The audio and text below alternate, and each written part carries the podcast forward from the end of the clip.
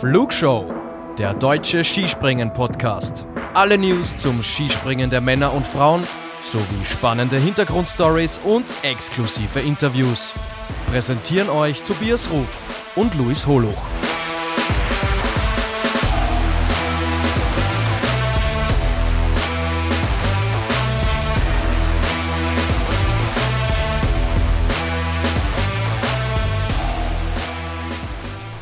Servus, liebe Flugshow-Fans. Hi, hier ist Tobias Ruf, euer Moderator und Ihr hört jetzt erstmal nur ganz kurz mich. Dann sind wir aber zu dritt, wir, Luis und ich. Wir haben nämlich den Bundestrainer der deutschen Skispringendamen hier im Podcast zu Gast gehabt, Maximilian Mechler. Mit ihm haben wir zunächst über den aktuellen Stand gesprochen, wieso die Vorbereitung läuft, wie die Pläne bis zum Saisonstart denn aussehen.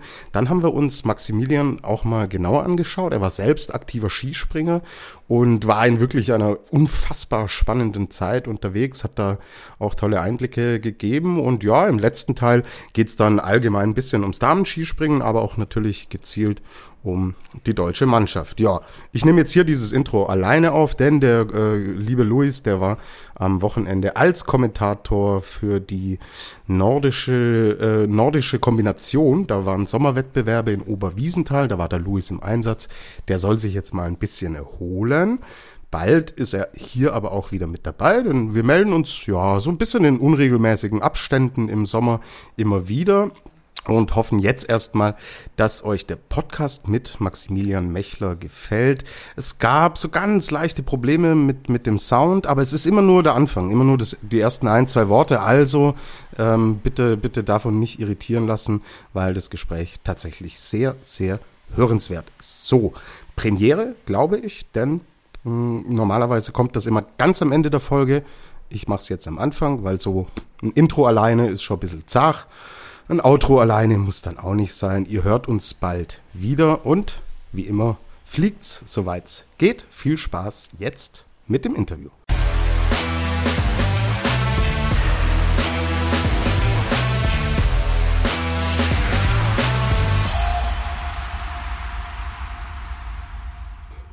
Premiere bei der Flugshow. Vierte Staffel unseres beliebten Skispringen-Podcasts. Und zum allerersten Mal ist es tatsächlich so, dass wir einen Coach aus der ersten Reihe hier bei uns zu Gast haben. Wir freuen uns, über den Mann zu sprechen, der seit zwei Jahren die Geschicke bei den deutschen Damen leitet und ja, doch schon so einiges erlebt hat über das und all das, was ihn sonst noch mit dem Skispringen verbindet, wollen wir jetzt sprechen mit dem Chefcoach der deutschen Damen. Hallo und herzlich willkommen in der Flugshow an Maximilian Mechler. Einleitung. Bin schon mal gespannt, was noch kommen wird heute. Jawohl, gut. Ähm, Maximilian, fangen wir, fangen wir ganz kurz an mit, mit aktuellen Themen. Ähm, ihr seid momentan äh, in einer skispringenfreien Zeit, ist das richtig? Äh, es läuft, glaube ich, gerade die Urlaubsphase. Ja, genau. Wenn man das grob sieht, im, im Jahresfahrplan, der erste, erste Block ist soweit abgeschlossen. Also Beginn mit Skispringen, Athletiktraining, ähm, erste, erste Wettkämpfe. Und jetzt ist Pause angesagt und dann ab nächster Woche geht's dann Stück für Stück äh, dem Winter zu. Ähm, und so kann man das ungefähr sehen. Erster Block ist abgeschlossen. Ab jetzt geht's dann ins Feintuning für den Winter. Genau, wie, ist, wie fällt das Fazit aus zu Block 1? Äh, erstmal soweit recht, recht positiv. Wir konnten alles realisieren, was wir uns so vorgenommen haben. Ähm, die Athletinnen sind im Groben und Ganzen auch äh, recht fit. Kleinere äh, Verletzungen waren dabei, aber im Großen und Ganzen war nichts von den, von den wichtigen Sachen, ähm, nichts Schlimmes dabei. Mhm, gut. Ähm, wie sieht jetzt, äh, du hast gesagt, der, der, Urlaub, also ab 21. Wir zeichnen heute am 17.8. auf, das als Transparenz, äh, wer da draußen auch, wann immer diese Folge hören wird. Das heißt, ab 21. beginnt dann dieser nächste Block. Du bezeichnest es als Feinschliff in Richtung Winter. Ähm, wie genau kann man sich denn das vorstellen? Ähm, Gibt es noch bestimmte Trainingslager, die ihr angeht? Ähm, äh, über Sommer Grand Prix können wir gleich noch sprechen. Wie ist denn das grobe Konzept, bis es dann wirklich in den Winter reingeht? Ja, wir haben schon noch einiges, ähm, einiges vor. ähm, bis, bis im Winter rein. Also im, im einerseits, äh, einerseits versucht man natürlich athletisch die Grundlage zu legen für die Saison bis, bis jetzt. Ähm, ab jetzt wird ähm, Athletiktraining etwas äh, spezifischer, ein bisschen mehr Schnelligkeit, ähm, dass auch das Feingefühl auf der Schanze noch besser wird. Ähm, die groben Technikänderungen haben wir versucht, schon jetzt bis jetzt ein bisschen zu, zu einzuschleifen. Und da geht es jetzt darum, das Vertrauen da drin zu gewinnen für den, für den Herbst, so dass man dann auch im Winter mit einer guten Form und Vertrauen in das eigene Können starten kann. Ähm, mhm. Und natürlich immer weiter Materialanpassungen, ähm, Feinschliff am Material, ähm, versuchen das einfach bestmöglichst dann jetzt zu optimieren. Genau, gibt es schon konkrete ähm, Trainingslager, wo ihr wisst, wo ihr hinfahrt, wo ihr auch springen werdet dann? Soweit alles durchgeplant ähm, bis, bis, äh, bis November. Ähm, November ist ja immer die, die schwierige Zeit. Wo geht's, wo geht's nicht? Welche Chancen gehen noch, welche gehen nicht? Aber wir werden jetzt nochmal, äh, wir werden wieder in Oberhof, Oberhof beginnen mit einem Lehrgang ähm, und werden dann auch mal nach, nach Trondheim gehen ähm, äh, um, um dort uns schon mal die neuen Chancen anzuschauen fürs Jahr drauf. ähm, und äh, solche Themen sind immer mit drin, wobei wir natürlich nicht immer gern unsere ganzen Pläne komplett offenlegen. Ähm, aber, aber ansonsten ist es äh, kein Problem, darüber zu sprechen. Das ist jetzt kein großes Geheimnis, was wir vorhaben. Okay, super. Ähm, da wir jetzt dich als Coach auch hier haben, ähm, was, was uns interessiert, wir können es uns, glaube ich, im Groben vorstellen, aber ich glaube, dass wir nicht alle Details kennen. Ähm, beschreib uns doch mal so einen Arbeitstag eines Coaches ähm, im Sommertraining. Wie, wie sieht denn dein Tag so aus? Es gibt da ganz unterschiedliche Tage, ähm, je, nach, je nach Thema. Wenn man gemeinsam unterwegs ist, äh, ist natürlich die direkte Arbeit äh, mit den Athletinnen im Vordergrund, Technik, Videobesprechungen, ähm, äh, Feinanalyse in, in, der, in der Technik, wie geht's Ihnen athletisch, aber auch eben Test, testen, Material ausprobieren ähm, und versuchen dort bestmöglich vorwärts zu kommen, eben sich ans neue Material, also an die neuen Regeländerungen zu gewöhnen, ähm, vielleicht der ein oder andere im Gespräch eine neue Idee rauszufinden, wie komme ich damit besser zurecht, dann wieder Abgleich. Ähm, was ist anders? Ähm, müssten wir uns vielleicht ein bisschen anders drauf einstellen? Wie müssen wir anders Skispringen? So die ersten Erfahrungen. Das ist vor Ort die Haupt, Hauptaufgabe. Wenn ich wieder zu Hause bin, dann ist die Hauptaufgabe organisieren. Äh, organisieren ähm, und versuchen, den Plan bestmöglich für, für die nächste Zeit umzusetzen. Da gibt es einfach viel, viel Abstimmungsbedarf mit allen außenrum, die so äh, mit drin sind im Skiverband, ähm, mit den ganzen Hotels und Flüge buchen und was auch immer alles da ansteht. Gibt es auch reine Schreibtischtage? Ja, äh, die beziehen sich dann schon viel auf auf Telefon und äh, E-Mail schreiben, also ganz ohne Telefonieren nur, äh, ist selten. Weil vieles lässt sich einfach im Gespräch besser klären, wie da bin, äh, ist nicht mehr ganz so, dass man nur noch WhatsApp und E-Mails schreibt, äh, sondern versucht schon noch ähm, persönlich einiges zu klären. Mhm, okay, ich glaube, als dann, Luis, und da darfst du gleich reingehen, weil du da auch unser Experte bist, als es dann neue Regeln gab, da wird man wahrscheinlich ein bisschen mehr Abstimmungsbedarf gehabt haben. Louis, bitte. Also zumindest war es bei uns so, weil wir haben uns dieses äh, Pamphlet, so nenne ich es jetzt mal, was die FIS da vorgelegt hat, mal, mal durchgearbeitet und sind wirklich drauf gestoßen, dass es ja doch zumindest was, was die Zahl der Regeländerungen angeht, ähm, sehr, sehr viel ist. Ähm, wie stellt sich das denn aus deiner Sicht dar? Oder anders gefragt, was ist denn das Gravierendste an den neuen Regeln? So, die einzelnen Regeländerungen selber werden wären ähm, gar nicht so gravierend. Ähm, aber die Summe macht schon, schon sehr, sehr gravierend. Äh, in manchen Dingen ist jetzt bei unserem Team glücklicherweise gar nicht so der große äh, Umstieg. Ähm, sei es jetzt äh, Keile oder äh, Keilhöhen, Keildicken. Ähm, das war zum glücklicherweise hat es uns nicht so getroffen wie eher die, die Männer ähm, in der Hinsicht. Ähm, aber insgesamt heißt es natürlich extrem viel Arbeit, ähm, das Regelwerk lesen, das eigene Material checken, passt alles, passt alles nicht, wo gibt's äh, Änderungen und natürlich schnellstmöglich darauf umzusteigen, auch wenn es für die eine oder andere ähm, widerwillig war, weil man sich ja ans alte Material schon gewöhnt hat. Aber im Grunde hilft es ja nichts. Ähm, man muss schnellstmöglich sich auf die neuen Gegebenheiten anpassen. Ähm, auch wenn die eine oder andere Sache aus unserer Sicht nicht immer äh, so nachvollziehbar ist. Die Gründe, warum sie so entstanden sind, wissen wir schon. Aber ob es dann äh, letztendlich notwendig war, sieht man dann erst im Winter. Es ist ja noch eine lange Zeit hin, wie sich die Sachen dann auswirken im Winter, was dann alles kommt. Äh, darf, darf ich vielleicht kurz dazwischen fragen? Höre ich da auch raus, dass ihr als Coaches überhaupt nicht mit einbezogen werdet in den Prozess der Regeländerung?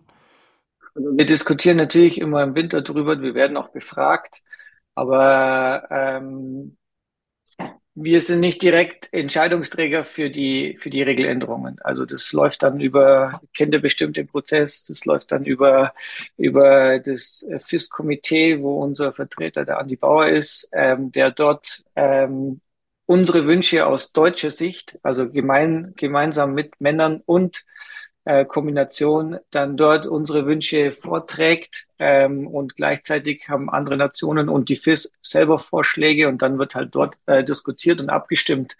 Und ähm, so gibt es einfach äh, eine gemeinsame Entscheidung der FIS dann in dem Gremium. Ähm, dann gibt's aber Interpretationsspielräume wie immer, ähm, Verständnisprobleme und bis das soweit alles klar ist, dauert wahrscheinlich noch ein Stück. Das würde mir sich wünschen, dass das einfacher und klarer ist und schneller, schneller auch vonstatten geht, ähm, wie dann das neue Regelwerk sein sollte. Aber du hast ja gerade schon angedeutet, dass es da äh, Sachen gibt, wo du jetzt sagst, also die Änderungen hättest jetzt vielleicht gar nicht gebraucht, zumindest nicht in dem Maße. Kannst du da vielleicht ein Beispiel geben?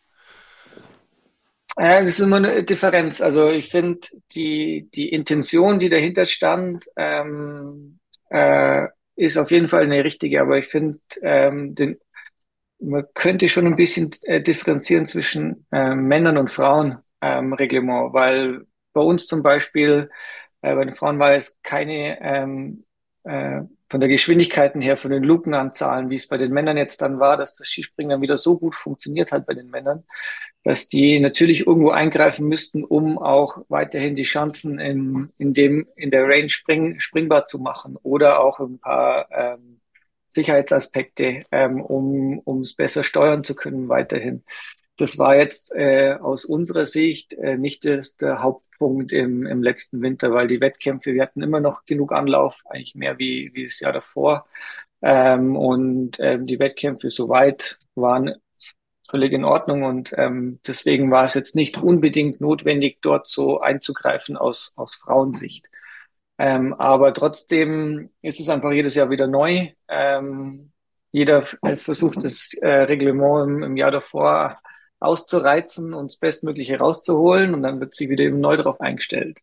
Das bedeutet einfach extrem viel Arbeit für uns. Das ist das Einzige, was es ist. Das bedeutet und für uns extrem viel Arbeit, sich für jedes Detail neu draufzustellen und auch ein Gesamtbild äh, versuchen, sich im Kopf zu machen wie wird sich's ändern? Was wird denn mehr gefordert sein im Winter und was nicht? Aber das wird sich zeigen, ob wir da richtig liegen. Jetzt gab es ja in diesem Sommer sogar noch diese äh, eigenartige Situation, dass ihr Ende Juni Wettkämpfe hattet, die aber noch nach altem Reglement gesprungen wurden bei den European Games, während ihr schon äh, in der Vorbereitung auf die neue wart. War das dann nochmal ein Störfaktor in dem Sinne, was du gerade ansprichst? Ja, da hat, soweit wir es beurteilen können, jede Nation eine andere Strategie verfolgt. Ähm, wir wissen einfach, dass das offizielle Kalenderjahr von der FIS und die Saison erst Ende Juni ähm, eben endet und ab 1. Juli gilt also dann das neue Reglement, sei es, wenn man Vereins- oder Nationenwechsel hat, egal was, alles gilt erst ab 1. Juli.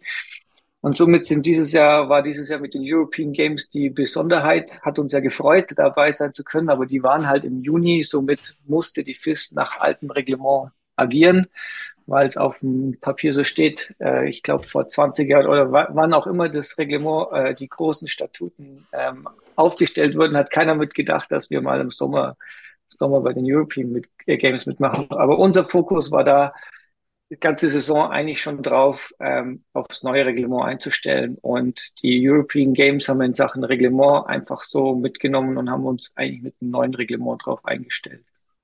Aber du kannst ja jetzt sicherlich schon ein erstes äh, Fazit ziehen, was diese neuen Regeländerungen angeht. Wie schwierig oder wie groß ist denn die Umstellung für deine Athletinnen? Wir sind soweit ähm, vom Springerischen her ähm, soweit zufrieden.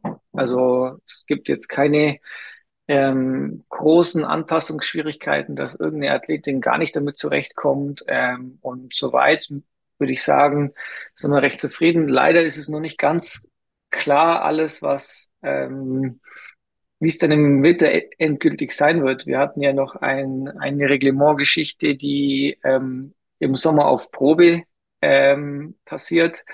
Ähm, das war das mit der, mit der Schritthöhe. Ähm, bei der Kontrolle oben. Die ist ja nur als Testphase in diesem, in diesem Sommer.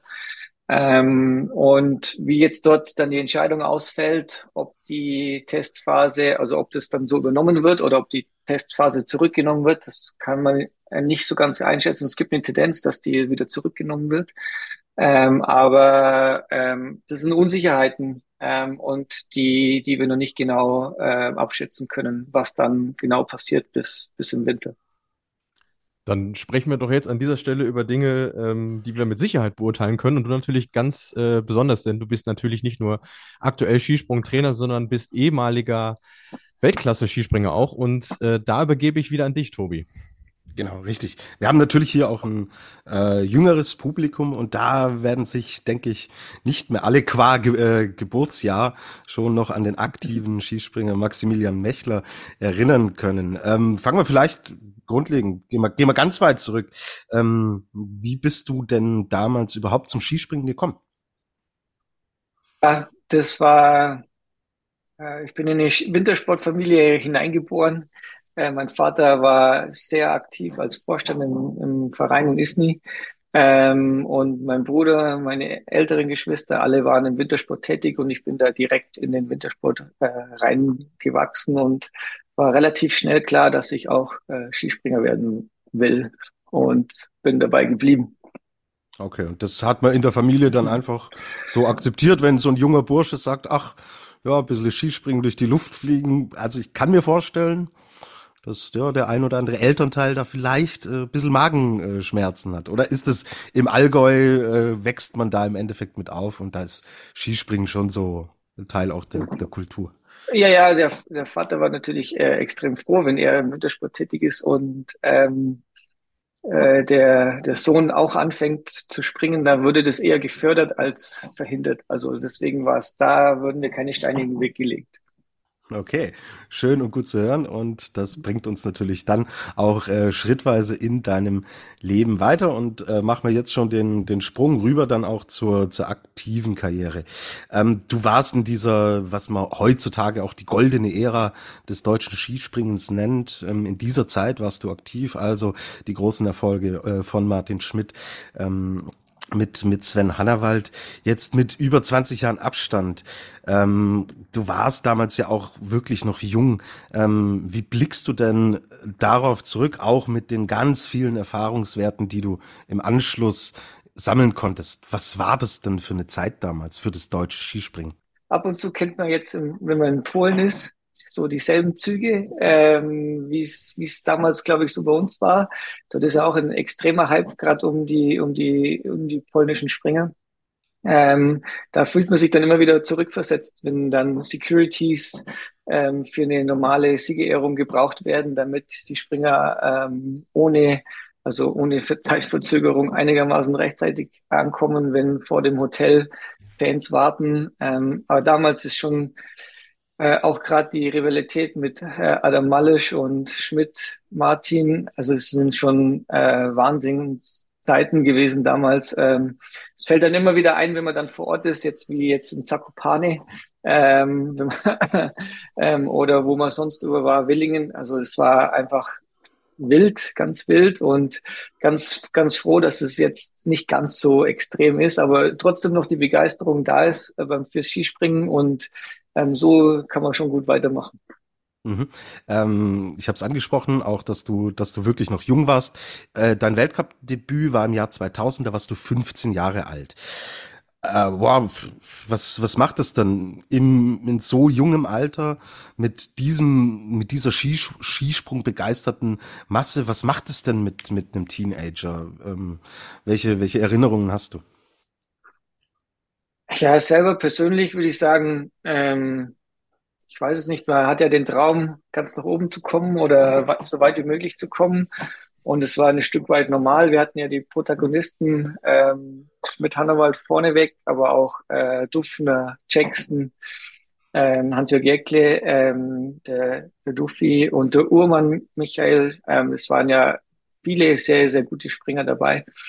Ähm, und dann wächst man so mit und möchte ja hinterher ähm, eifern und, und irgendwann mal auch oben sein. Also persönlich, glaube ich, war das völlig in Ordnung. Ähm, außenrum natürlich ähm, ist es so, dass es ähm, ein Stück weit, ja, muss man erstmal damit zurechtkommen mit dem ganzen Trubel. Ähm, und äh, wenn man dann auch ständig im, im, im Fokus steht, obwohl man noch nicht einer der, der äh, ganz Protagonisten ist. Aber es war soweit dann doch händelbar, denke ich. Mhm. Wie, wie sehr standest du denn damals im, im Fokus vom Gefühl her? Das war nicht ganz so arg, aber eine, eine Zeit lang dann, als, als ähm, äh, war man schon doch im Fokus, ähm, wenn man zu Hause oder egal wo hinkommt und äh, nie seine persönliche Ruhe hat. Ein paar Fußballer werden es kennen oder Schmidt-Martin geht's heute noch so. Ähm, ist dann schon, ähm, ja, mit, da muss man, erstmal muss man einfach lernen, äh, als junger Mensch damit zurechtzukommen, wenn man ständig im, im ähm, darauf angesprochen wird, im Fokus ist ähm, und ständig nur nach der sportlichen Leistung beurteilt wird. Aber das gehört dazu, ähm, mit dem muss man umgehen können. Mhm. Das sind sicher auch Erfahrungswerte, die du dann heute weitergeben kannst. Machen wir einen äh, groben Abriss der, ähm, der Karriere. 2003, also in wirklich jungen Jahren, bist, bist du aufs Podest ähm, geflogen, war in Trondheim, glaube ich, gell? Mhm.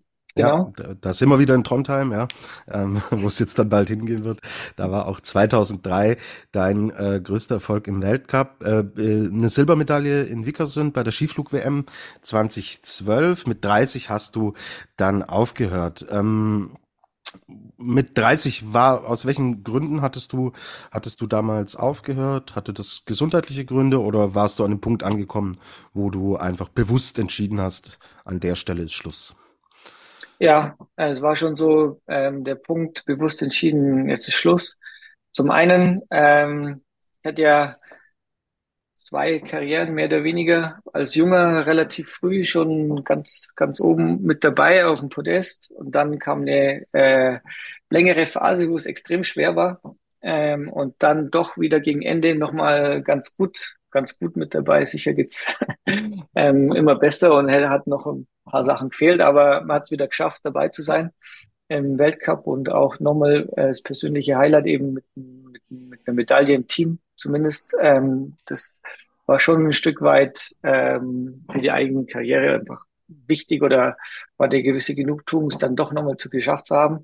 Aber dann war der Punkt, ähm, als ich das nicht geschafft hatte, zu Olympia zu kommen, ähm, im Olympiateam 2014, das war das große Ziel, hat dann doch ein paar körperliche Probleme, ähm, die, die nicht mehr so ganz und durch die, das Verpassen der, der Olympischen Spiele wissen aber auch, dass die Jungen mittlerweile extrem stark waren. Severin Freund, Richard Freitag, äh, Jungen für mich, damals Jüngeren, ja. damals schon die Vorreiter. Ähm, war es eben so, dass man gemerkt hat, oh, der Weg ist verdammt lang, man hat so große Hürden. Ähm, Nochmal vier Jahre bis Olympia, ähm, keine Ahnung. Ähm, und dann war es einfach Zeit, ähm, den, den zweiten Weg einzu, einzuschneiden. Also war weder extrem ähm, die eine oder andere Richtung war der Grund, sondern es war einfach dann, die Zeit war gekommen. Mhm. Genau, über die Zeit danach wollen wir gleich sprechen. Jetzt noch abschließend zur aktiven Karriere. Ähm, Jetzt auch natürlich mit dem Wissen eines Trainers. Was hat denn gefehlt zur äh, noch erfolgreicheren Karriere?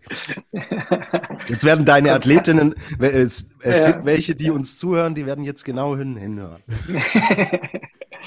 ähm, natürlich, äh, je nachdem, was es ist, Konstanz, Einzelmedaillen, äh, ein paar Siege haben gefehlt. Ähm, äh, wichtig war einfach die Konstanz ähm, so aufrechtzuerhalten, dass man immer so lange wie möglich ähm, auf einem hohen Niveau trainieren und, und arbeiten kann.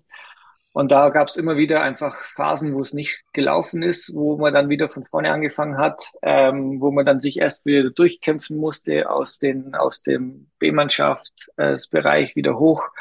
Ähm, und äh, das kostet einfach. Ähm, und sicher, ja, hätte man sich gewünscht, dass man öfters in der in der Bestform war. Das war leider zu selten, ähm, dass man ähm, so gut unterwegs war, körperlich, mental dass man dann auch ständig dabei bleiben kann. Und das hat immer wieder für ein Jahr, zwei Jahre funktioniert und dann gab es wieder eine Zeit, wo es schwieriger war. Und das, glaube ich, die, das haben, wenn man es so beobachten kann, ähm, die meisten ähm, Springer solche Probleme.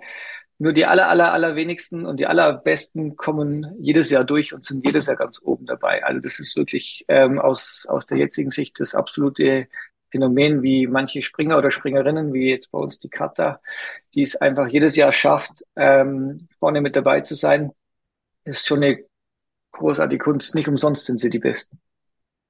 Dann sind wir jetzt äh, quasi noch im Jahr 2014, wo du deine Karriere beendet hast. Und äh, wir haben uns natürlich ein bisschen schlau gemacht. Ähm, schlauer als Wikipedia zum Beispiel, denn da gibt es quasi eine sechsjährige Lücke in deinem Lebenslauf der dann erst äh, mit 2020 in deinem Einstieg äh, in der Lehrgangsgruppe 1b beim DSV äh, weitergeht. Was hast du denn in der Zwischenzeit so gemacht? Ähm, direkt als ich aufgehört habe, habe ich mein Studium beendet. Ähm, internationales Management in Ansbach. Dort sind mittlerweile, glaube ich, einige ähm, Sportler ähm, sind da durchgelaufen. Ähm, habe dann auch direkt als Allgäuer Skiverbandstrainer angefangen zu arbeiten ähm, und habe nebenher noch bei der Firma Geiger gearbeitet, ein Jahr.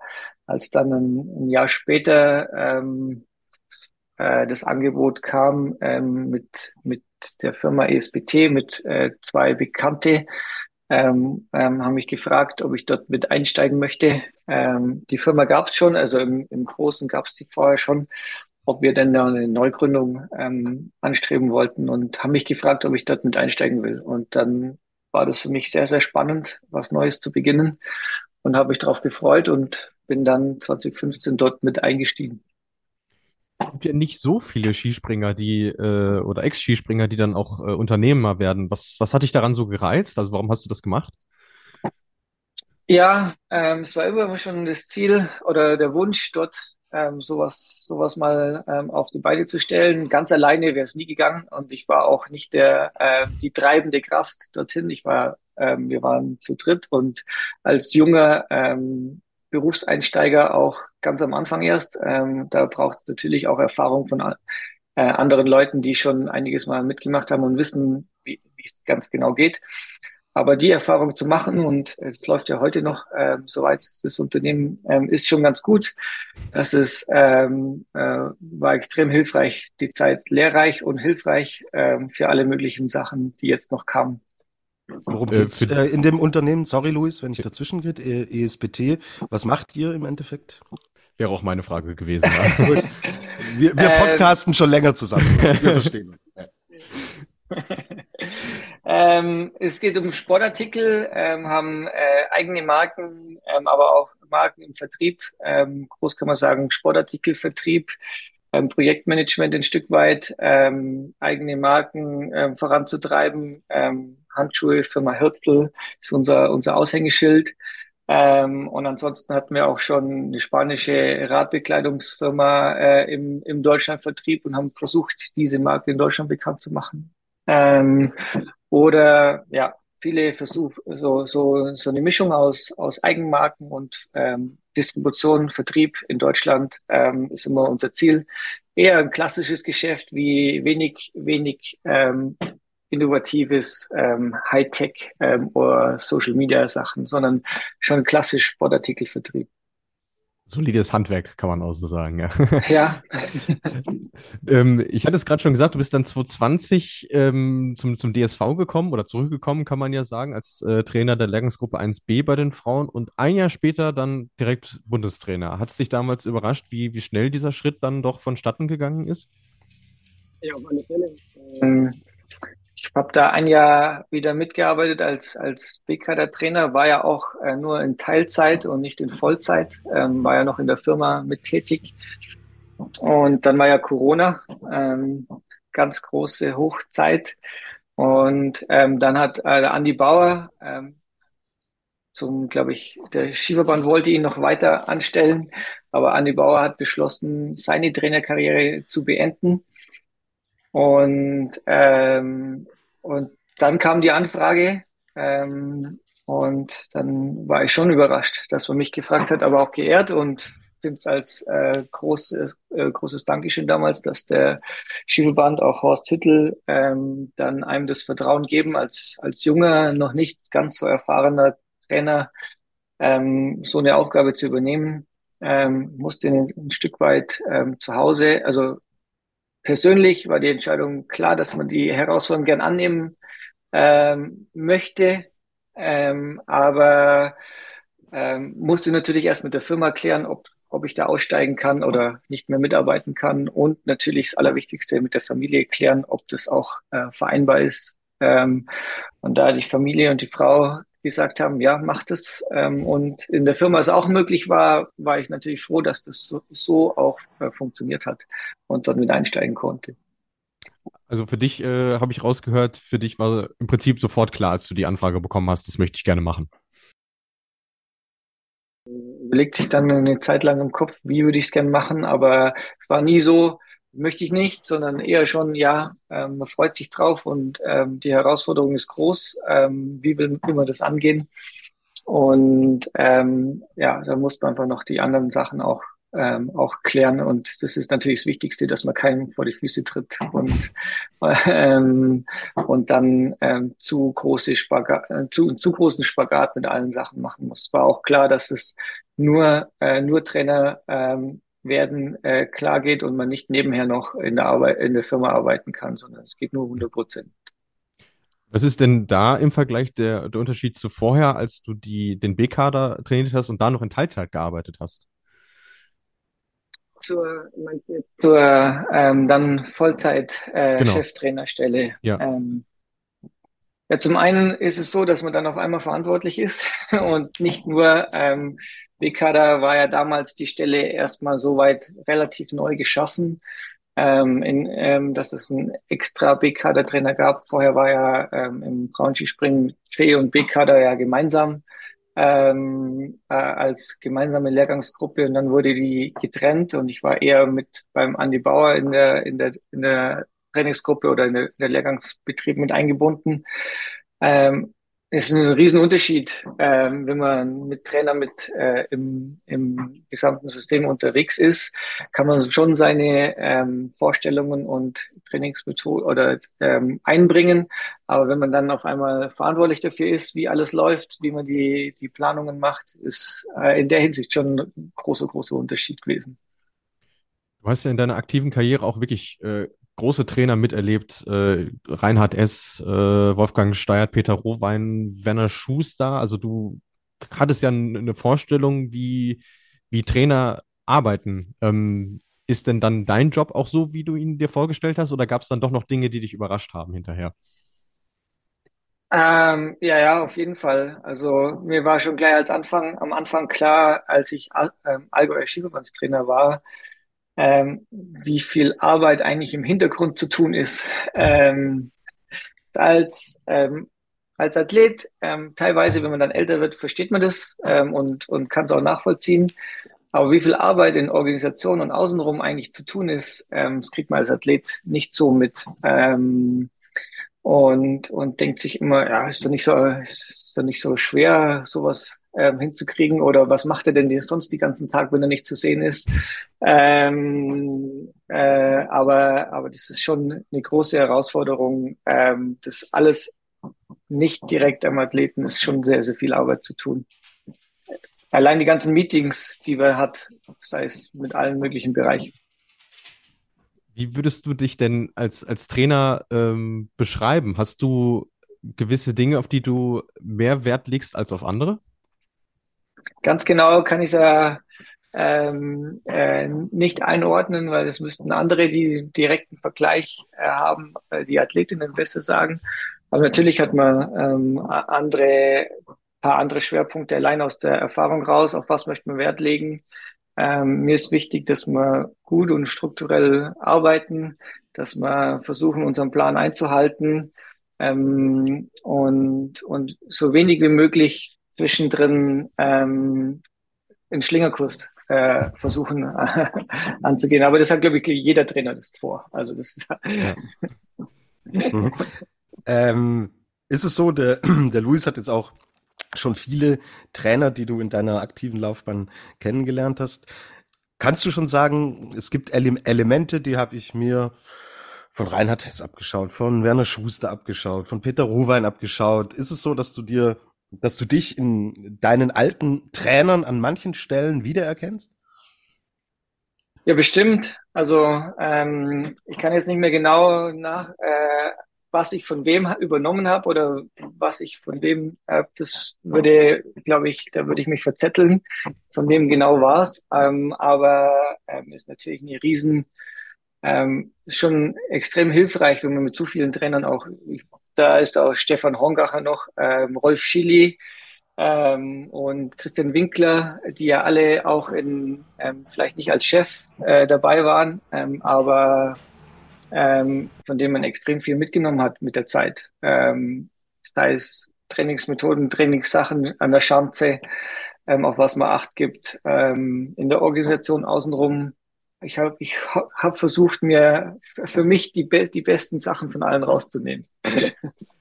Äh, das Stichwort Plan ist das ein oder andere Mal ein, äh, gefallen in deinen Ausführungen. Da habe ich mich dann gefragt, es gibt ja äh, Leute im Berufsleben, die haben, die haben so eine Art Karriereplan. Die sagen, in fünf Jahren möchte ich da sein und in zehn Jahren da. Gibt es sowas für dich oder lässt du prinzipiell erstmal alles äh, auf dich zukommen?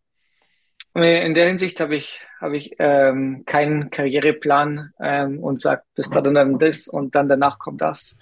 Da war ich immer so, ähm, dass, dass ich, das muss ich auch ergeben. Ähm, und dann muss es zusammenpassen, so wie es jetzt glücklicherweise für diese Stelle oder für diese Aufgabe gepasst hat, eben mit der alten Tätigkeit Familie, ähm, das einzuordnen.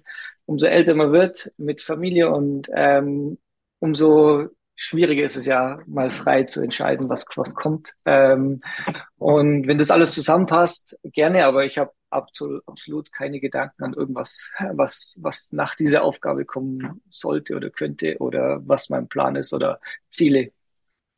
Genau, und wie schnell und äh, überraschend sich Dinge entwickeln können, ähm, hast du ja selbst erfahren dürfen. Ähm, gehen wir doch mal äh, 2020 zurück, ähm, als du dann in den Deutschen Skiverband kommst, in diese Lehrgangsgruppe 1b bei den Damen eine bewusste Entscheidung damals auch für das Frauenskispringen? Nein, also, also es gab jetzt keine bewusste, will ich Frauen- oder Männerskispringen machen oder sonst was. Es gab die Aufgabe, die Herausforderung als, als Trainer. Ähm, ist es vereinbar eben damals noch mit der, mit der Firma und ähm, weder, weder pro noch contra, sondern ähm, war einfach die Aufgabe dort ähm, bei den bei den Frauen ähm, mitzumachen, war für mich sehr sehr sehr spannend und hilfreich. Schieberband eben äh, Horst Hüttel hat ähm, gefragt und dann war es möglich, ähm, um so eine Aufgabe zu übernehmen. Und ähm, es war jetzt nicht bewusst Frauen oder Männer, es ist so gekommen, aber es war genauso auch äh, kein, kein Vorbehalt, äh, sondern war eher so Frauentrainer, B-Kader, klar, gern. Mhm, gute Herausforderung. Jetzt ähm, zu deiner aktiven Karriere. 2014 hast du aufgehört. 2014 war das Damenskispringen erstmals olympisch. Das heißt, während deiner aktiven Zeit war das äh, Damenskispringen ja mehr oder weniger nicht existent. Ähm, jetzt hast du ähm, genaue Einblicke auch gewinnen können in den letzten drei Jahren.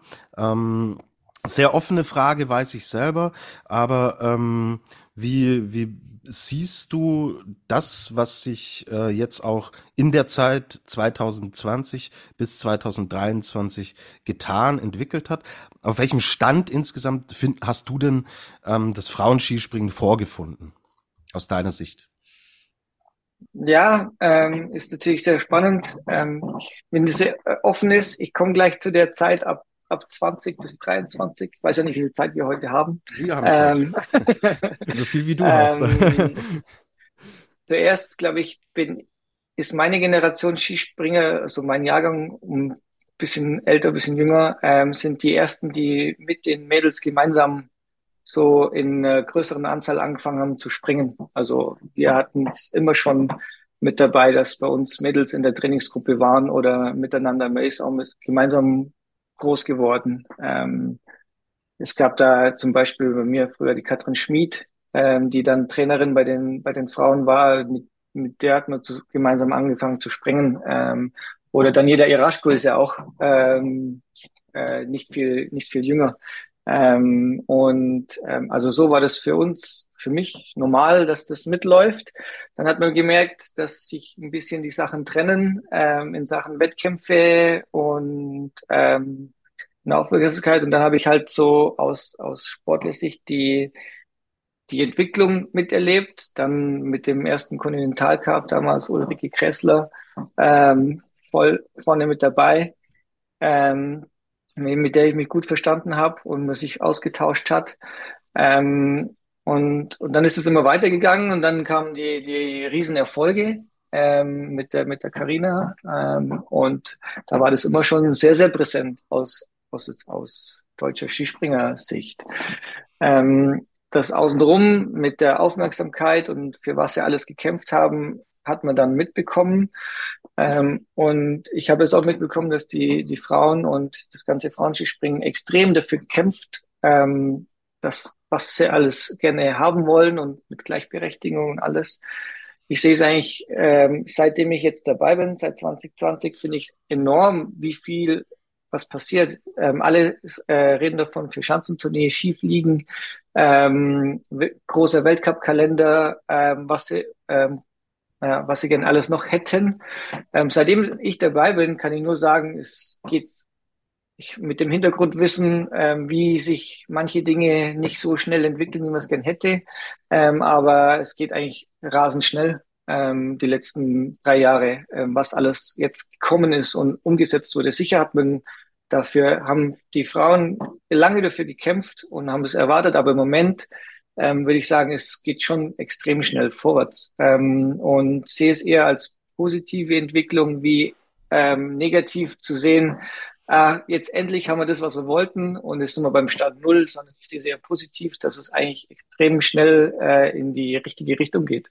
Sicher können, können wir sich wünschen, es müsste schneller sein, hätte schon länger stattfinden können, aber es geht aus meiner Sicht schon ähm, mit großen Schritten vorwärts. Hm, siehst du konkrete Punkte, an denen noch Handlungsbedarf besteht? Ja, ähm, ähm, ich weiß auch, dass es viele Punkte gibt, wenn man sagen will, über, über Gleichberechtigung und sonstige Sachen zu reden. Das verstehe ich schon, auch mit Equal Pay und solche Sachen. Ähm, aber ich weiß auch, wie viel dranhängt, um sowas zu ermöglichen. Wir brauchen die mehr Fernsehzeiten, mehr Werbe, mehr Zuschauer ähm, und ähm, damit sich auch Equal Pay realisieren lässt, wenn man jetzt die, die einzelne Disziplinen selber anschaut. Aber ich finde eben dort auch werden jedes Jahr Fortschritte erzielt. Glücklicherweise ähm, bekommen wir mehr Fernsehzuschauer, bessere Fernsehzeiten. Ähm, es kommen mehr Leute ins Stadion. Die Veranstalter versuchen es mit zu integrieren. Also bei uns, da ist Deutschland wirklich, bin ja auch stolz drauf, dass der Deutsche Skiverband und wir in Deutschland mit den Veranstaltern dort ähm, wirklich gut unterwegs sind. Letztes Jahr Neustadt und Willingen waren absolute Highlights. Ähm, es war sensationell. Sowas ähm, kann ich mir, wenn sowas öfters und in der Zukunft auch beibehalten wird, kann ich mir das ähm, sehr, sehr gut vorstellen, dass es noch, noch, noch nicht so schnell am Ende ist mit der Entwicklung fürs Frauenskispringen. Ein guter Einstiegspunkt dafür wäre ja äh, gemeinsame Vierschanzentournee mit den Männern. Die Diskussion gibt es ja jetzt auch nicht erst seit gestern. Ähm, jetzt in dieser Saison ist es ja so, dass äh, zumindest der DSV, hast du ja gerade auch schon angesprochen, äh, mit äh, Garmisch-Partenkirchen, Oberstdorf seine beiden Stationen in den Weltcup bekommen hat. Es ist und bleibt aber quasi nur eine halbe Vierschanzentournee. Ist es trotzdem für dich ein, ein Fortschritt? Findest du das, äh, ähm, findest du das sinnvoll, dass man das jetzt so angeht? Ja, ähm, ist die beste, ähm, beste Variante, äh, um vorwärts zu kommen. Ähm, in der, in der Situation, die wir haben, wenn ich weiß, dass es ähm, aus der Historie raus ja eine Zeit lang die Österreicher wollten ähm, und dann die Deutschen eher gebremst haben und äh, jetzt ist es andersrum. Die Deutschen wollen ähm, und die Österreicher bremsen, aber mein letzter Stand ist, dass die Österreicher sich ja für dieses Jahr noch nicht dafür ausgesprochen haben, aber dann fürs nächste Jahr. Also sieht sehr, sehr gut aus, dass dann im nächsten Jahr ähm, die ganze Tournee für die, für die Frauen realisiert werden kann. Ähm, ich habe, du bist besser informiert, Luis, kannst mich gern äh, korrigieren, was, äh, was, äh, was gerade der aktuelle Stand ist. Ähm, aber das ist das, was ich weiß, dass die Österreicher signalisiert haben. Dieses Jahr noch nicht, aber ab nächstes Jahr dann. Ähm, Sieht ganz gut aus. Ähm, die Deutschen gehen vorne weg ähm, und wollen das schon mal realisieren dieses Jahr. Das finde ich extrem super mit Garmisch-Partenkirchen und Oberstdorf. Ist für uns, ein, auch wenn es noch keine Tournee ist, auch ein Highlight, ähm, weil es zu diesem Zeitpunkt ähm, an den Chancen, an den Orten ist. Ähm, über das genauere ähm, Organisationsprozedere am selben Tag ähm, oder umgedreht, so wie es dieses Jahr ist, das ist ein Riesenfeld an vielen ähm, Faktoren, die damit reinspielt und da ist unser Einfluss begrenzt. Logisch, ja. Also ich habe nichts zu korrigieren, äh, das, das dazu schon mal. Und danke für die Blumen. Ähm, aber mich würde noch interessieren, äh, ihr habt ja jetzt in den letzten beiden Jahren auch diese Silvestertour gehabt. Ähm, das mal im Vergleich zu einer, zu einer echten äh, Vierschanzentournee. Ähm, war das für euch so, ja, das ist, das ist nice to have, aber es kann eigentlich nur ein Schritt sein zu dem ganz großen Ding, was eben die Vierschanzentournee ist, oder hätte es da aus deiner Sicht auch noch mehr Potenzial gegeben?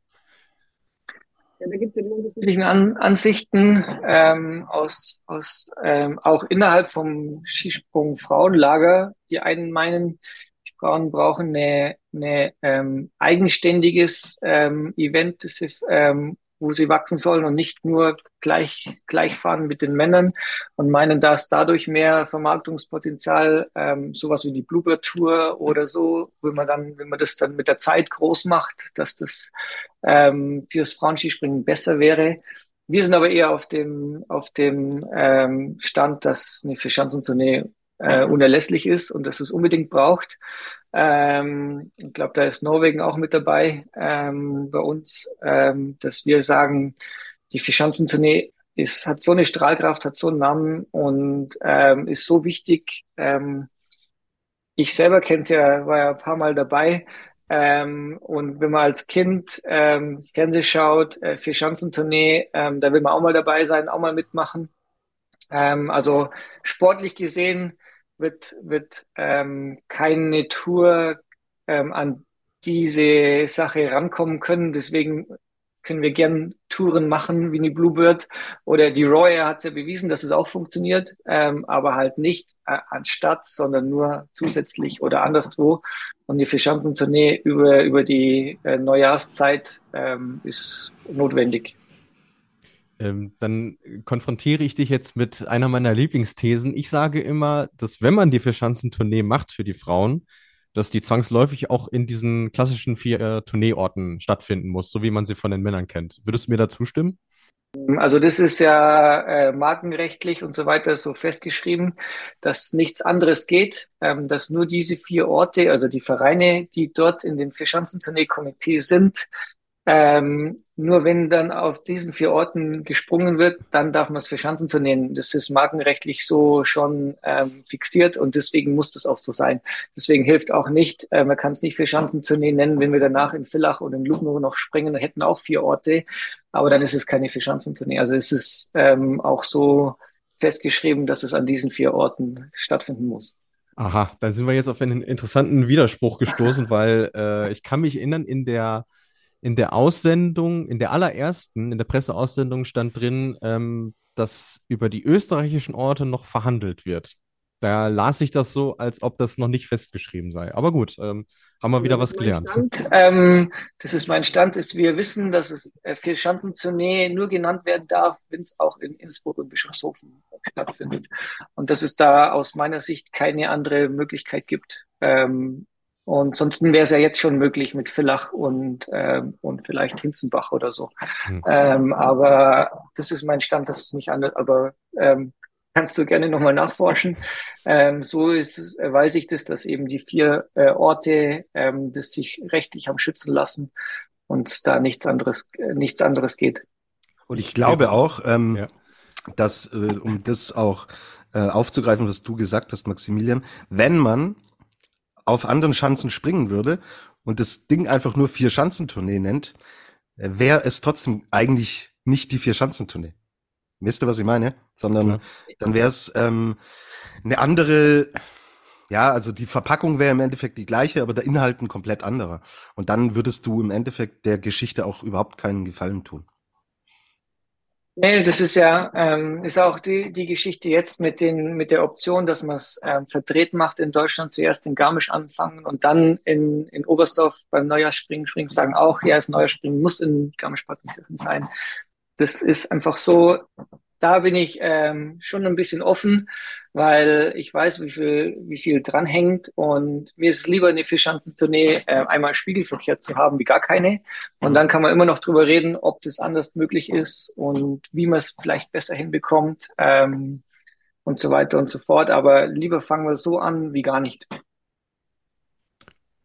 Hätten wir das auch geklärt. Ähm, es gab jetzt vor knapp einem halben Jahr ein Ereignis, was, glaube ich, ähm, in der jüngeren Historie des Frauenskisprings wirklich über, über allem stand. Das Skifliegen in, in Wickersund im März. Ich äh, durfte das Wochenende vor Ort sein, muss sagen, das waren, glaube ich, so mit die emotionalsten Tage, die ich so als Journalist bislang erleben durfte.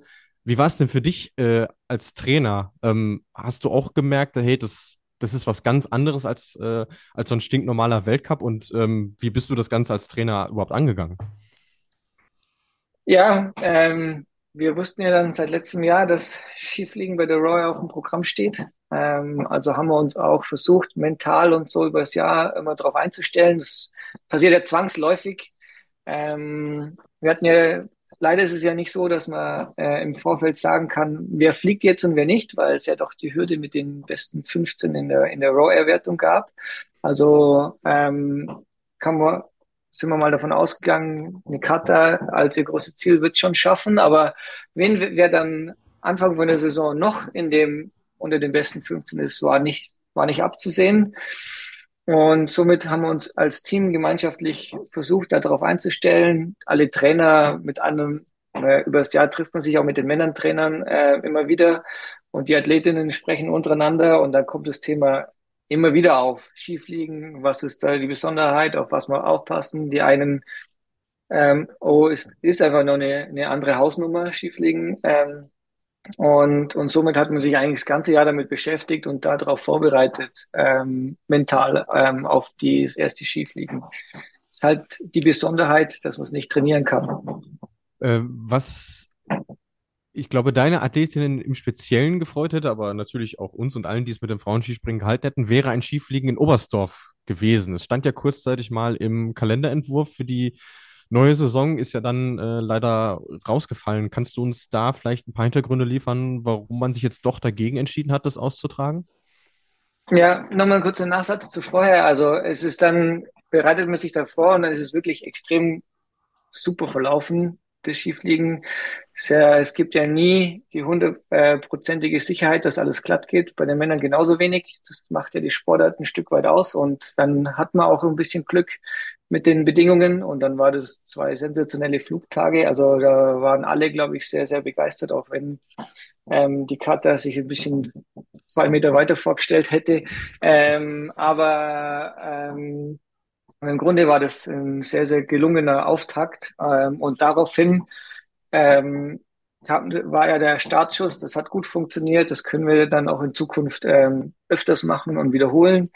Und, ähm, und Oberstdorf war dann gleich mal ähm, bereit, weil die Schanze auch ähm, dafür geeignet ist, ähm, äh,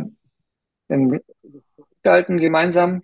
Stand dann erstmal drin und wurde dann rausgenommen, glaube ich, vom Skiverband. Es hat ganz übergeordnete Gründe, da würde ich auch bitten. Und die, die, das Präsidium und das Marketing bei uns im Skiverband zu fragen, warum genau. ich weiß einfach, dass ähm, so viele Unsicherheiten gerade da sind, sei es FIS, äh, Rechte und was es alles so zu tun gibt mit dem Liasch. Und aus diesem Hintergrund war das eine strategische Entscheidung. Es war kein, also alle waren dafür, aber es war kein bewusst dagegen entschieden, sondern geht nicht im Moment. Also so, ähm, da lässt das Schiebeband einfach, glaube ich, finanziell Vorsicht walten. Genau, also getreu dem Motto aufgeschoben, aber nicht aufgehoben. Ja, ja. Ähm, genau, jetzt ähm, haben wir über viel äh, viel über dich gesprochen, wie du in den Job gekommen bist, wie, wie es in dem Job und so weiter gelaufen ist. Ich erinnere mich an unsere Begegnungen und da war im Endeffekt in unseren Gesprächen immer ähm, deine Zielsetzung zu sagen, ja, wir haben mit der, mit der Katharina äh, Schmid, also ehemals Althaus, gebürtig Althaus, haben wir eine Topathletin, aber die anderen müssen näher ran an sie. Und zwar nicht in der Konstellation, dass äh, Schmied schlechter wird, sondern dass die anderen besser werden, natürlich als Zielsetzung. Ähm, und ganz ehrlich, also in diesen letzten zwei Jahren ist es, ist es ähm, eindrucksvoll gelungen, zumindest aus unserer Sicht. Wie fällt denn jetzt sportlich das Fazit auch aus von dieser Zeit, seit du in verantwortender Position bist? Ja, sportlich extrem extrem positiv. Ähm, hätte man sich so nicht erträumen lassen, dass man, also die, die Saison letztes Jahr war ja in der Hinsicht unglaublich. Ähm, gleich, dass die Selina so vorne drin in der Weltspitze mitmischt und auch so konstant von Anfang bis Ende. Die Anna immer wieder in den Top Ten, die Luisa ihr bestes äh, äh, Weltcup-Ergebnis gemacht hat und auch regelmäßig dabei ist. Die Pauline ähm, immer mit dabei ist, also dass wir und die Agnes leider dann mit ihrer mit ihren Knieproblemen nicht ganz so durchziehen konnte, aber das äh, ist schon extrem gut gelaufen. Da gehört auch viel, muss alles irgendwie zusammenstimmen, alles miteinander. Also es hat ähm, dass das so eine Saison auch mannschaftlich ähm, ergeben hat. Das war schon ähm, es war das Ziel, es war der Wunsch, ähm, dass es so funktioniert hat. War natürlich glücklich, dass die so nah herangerutscht sind und alle, alle wissen, wenn sie gut springen, können sie mithalten. Und das Selbstbewusstsein ist jetzt wieder da. Und ich hoffe, sie können das auch in, in die nächste Saison und die nächste Zeit mitnehmen. Habt ihr, hast du, habt ihr im Team Faktoren ausgemacht, die diese Leistungssteigerung erklären? Ah, viele Kleinigkeiten. Also das ist, ähm, wir konnten uns auch ähm, schieberbandsmäßig mit der Zeit besser aufstellen, haben man mehr bekommen mit, äh, mit ähm, außenrum. Sicher wird man sich ähm, noch ein bisschen mehr wünschen, aber aber ist immer so, irgendwo ist es dann knapp und mehr geht halt nicht. Ähm, aber ähm, so jetzt zu arbeiten und auf viele mehr Dinge achten zu können, ähm, da hat es der, der Andi im Vorfeld schon schwerer. Ähm, er war alleine mit dem Bruder Christian, die beiden, mussten sich um alles kümmern. Jetzt ist ein bisschen mehr Support kommen. Die Entwicklung geht weiter. Das war jetzt super. Und das müssen wir uns darauf einstellen, dass es auch, dass wir auch so weiterarbeiten können für die Zukunft. Mm, wie wichtig ist der Flow, der natürlich dadurch auch entstanden ist, dass sich Erfolge einstellen und dieser Gipfel im Endeffekt in Planitza, wo man dann die Goldmedaille im Team gewinnt, das erzeugt ja Dynamiken, die man glaube ich, in der Theorie nicht steuern, nicht implementieren kann, sondern die entwickeln sich dann von selber. Ähm, wie, wie wichtig ist das? Was merkst du, was sich durch die Erfolge innerhalb, äh, was die Stimmung angeht, auch der Mannschaft äh, verändert hat? Ja, das war enorm zu sehen. Also da habe ich, glaube ich, dieses Jahr schon zwei, dreimal gesagt, warum läuft es auf einmal so gut? Im Jahr davor war mal, ähm, waren sie tendenziell immer am Anfang mal und am Ende mal ein bisschen besser, aber tendenziell, glaube ich, zwischen Platz 15 und 25, alle miteinander. Ähm, und ich denke, habe mir immer gedacht, Mist, ähm, die springen doch eigentlich besser, wieso klappt's denn nicht dann im Wettkampf? Und wir sind eigentlich eher öfters unter Wert rausgelaufen. Und dieses Jahr ähm, war dann der Türöffner mit, mit äh, Lillehammer, der erste Weltcup, ähm, als es in einem bei allen aufgegangen ist und dann war bei allen im Team Selbstbewusstsein da, ähm, wenn ich meine guten Sprünge mache. Und es hat sich zum Glück auch so durchgetragen. Und dann war bei allen auch klar, wenn ich so weitermache, dann ist auch richtig was möglich. Und zum Glück konnten wir das als, als Team ähm, auch so durch die Saison ziehen, ohne dass da wieder gröbere Sachen passiert sind. Mhm. Jetzt, äh, Maximilian, wenn wir beide uns dann im Oktober Da wird wahrscheinlich wieder die nächste Einkleidung, die ist in der Regel im Oktober. Wenn wir uns da wieder treffen, werde ich dir auch wieder die gleiche Frage stellen. Mit welchen Zielen gehst du denn für die Mannschaft in die nächste Saison? Ähm, ganz konkrete Ziele, weil wir kein, kein Großereignis haben, ähm, ist ja in der Hinsicht nicht so leicht, aber wir wollen natürlich ähm, bei, bei unserer Premiere äh, Garmisch-Partenkirchen bei der Two Nights Tour oder Vier-Schanzentournee gut sein. Wir wollen auch in Willingen äh, gut sein. Die Raw Air ist ein Highlight ähm, mit Skifliegen wieder. Ähm, das sind unsere großen, großen Ziele. Und natürlich hat jede Athletin, glaube ich, eigene Ziele, die sie verfolgt. Ähm, und, und dann sollte es schon äh, funktionieren, dass man eine, eine gute Saison springt. Wobei ich aber auch äh, dämpfen will, sowas wie letztes Jahr kann man äh, nicht nochmal einfach so erwarten. Mhm, absolut. So, äh, für dich gilt das erste Saisonziel zu erfüllen, heute schon, Maximilian, und damit gebe ich ab an Luis Holuch, denn wie jeder äh, unserer Gäste darfst, äh, kannst, musst auch du dich unserer Abschlusskategorie stellen, und zwar dem Skisprung einmal eins. Bitte, Luis, führe doch durch diese kleine, feine Sonderkategorie. Ja, du hast ja jetzt sogar den äh, charmanten Vorteil, dadurch, dass du äh, unseren Fahrplan schon gekannt hast, konntest du dich ein bisschen vorbereiten. Deswegen sind wir natürlich jetzt gespannt, was du uns äh, als Antwort lieferst und äh, fangen natürlich wie immer an mit der obligatorischen ersten Frage. Was ist denn deine Lieblingsschanze? Puh, ähm, ich habe es ja ähm, mir in der Vorbereitung mal angeschaut und hab, musste wirklich überlegen, ähm, welche denn meine Lieblingsschanze ist, weil über die Jahre ähm, war jede Schanze mal sensationell, jawohl, ähm, genau die, da will ich öfter hin und genauso ist man dann ein Jahr später wieder hingekommen und dachte, ach, gell, ich weiß nicht mehr, wie die geht, ähm, ich habe keine Ahnung. Ähm, und aber ich glaube, die neue in Garmisch-Partenkirchen, ähm, da war ich, lief's immer gut, äh, ähm, auch wenn das eine oder andere Springen da in die Hose gegangen ist. Aber ähm, trotzdem war die Chance immer, immer recht ähm, positiv für, für mich. Hatten wir auch noch nicht in der Kategorie, soweit ich mich erinnern kann. Nee, äh, nee. Sehr, Garmisch hatten wir noch nicht. Ne? Ja, sehr, sehr spannend. Ähm, umgekehrt, welche Chance hast du denn so gar nicht gemacht zu deiner aktiven Zeit? Zwischendurch gab es viele, ähm, die, die schwierig waren. Das habe ich mal länger überlegt. Ähm, Oslo ist schon eine schwierige Nummer. Die, die ähm, aktuelle ähm, jetzt oder die alte noch? Ähm, alte und neue. Ähm, ist, äh, ich konnte ja noch die neue zweimal, glaube ich, ähm, war da zu springen. Es hat sich im Grunde nicht geändert, ist einfach eine schwierige Schanze. Ähm, auch wenn es die prestigeträchtigste, äh, historischste Schanze ist, die es so gibt.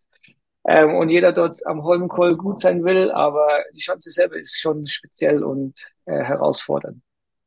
Das ist jetzt spannend, weil es gibt welche, die sagen, ach, die habe ich so in mein Herz geschlossen und dann gibt es welche wie Kamis doch, die, die am liebsten abreißen würden. was, was, was macht sie denn so schwierig aus deiner Sicht?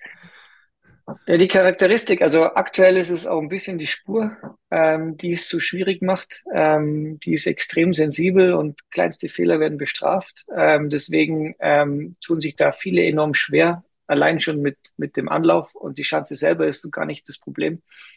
Aber äh, die, die Bedingungen sind oft so unterschiedlich, dass äh, auf Meereshöhe hat man viel Druck, man ist im ersten Moment extrem hoch und denkt, der Sprung geht ultra weit.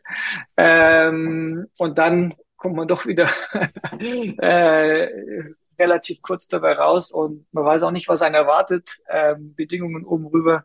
Also es hat nie so richtig schön funktioniert auf der Schanze.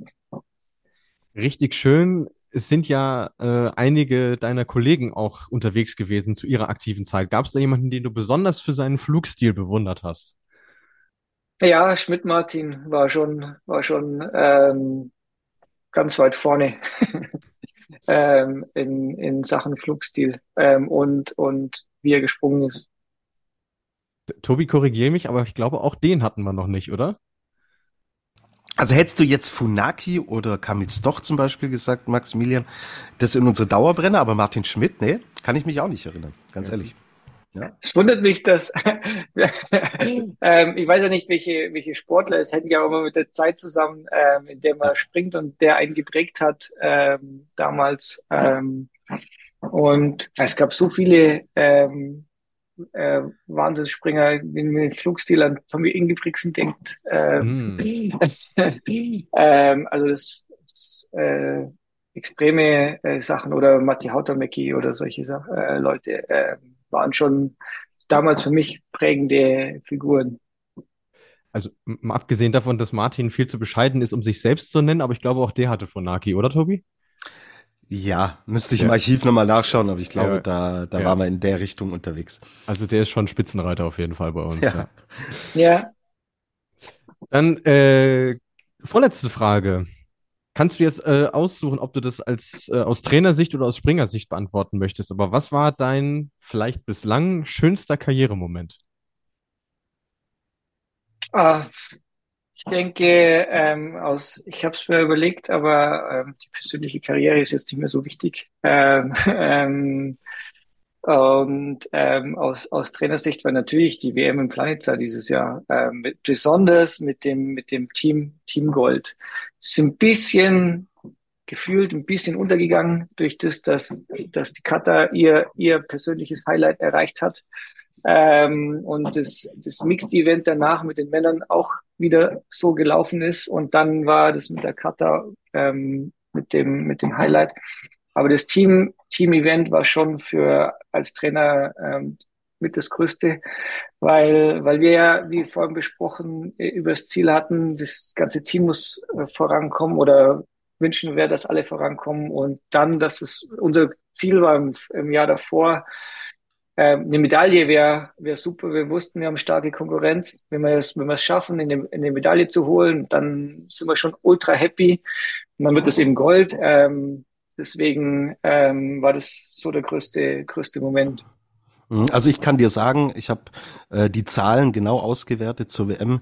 Also bei unseren Leserinnen und Lesern ist es alles andere als untergegangen. Ich weiß, dass das Team-Event der Damen war, glaube ich, der zweitmeistgelesene Artikel auf unseren Seiten äh, zu dieser WM. Also das vielleicht aus journalistischer Perspektive für dich, denke ich, schön zu hören. Das, das wurde sehr stark wahrgenommen. Ja.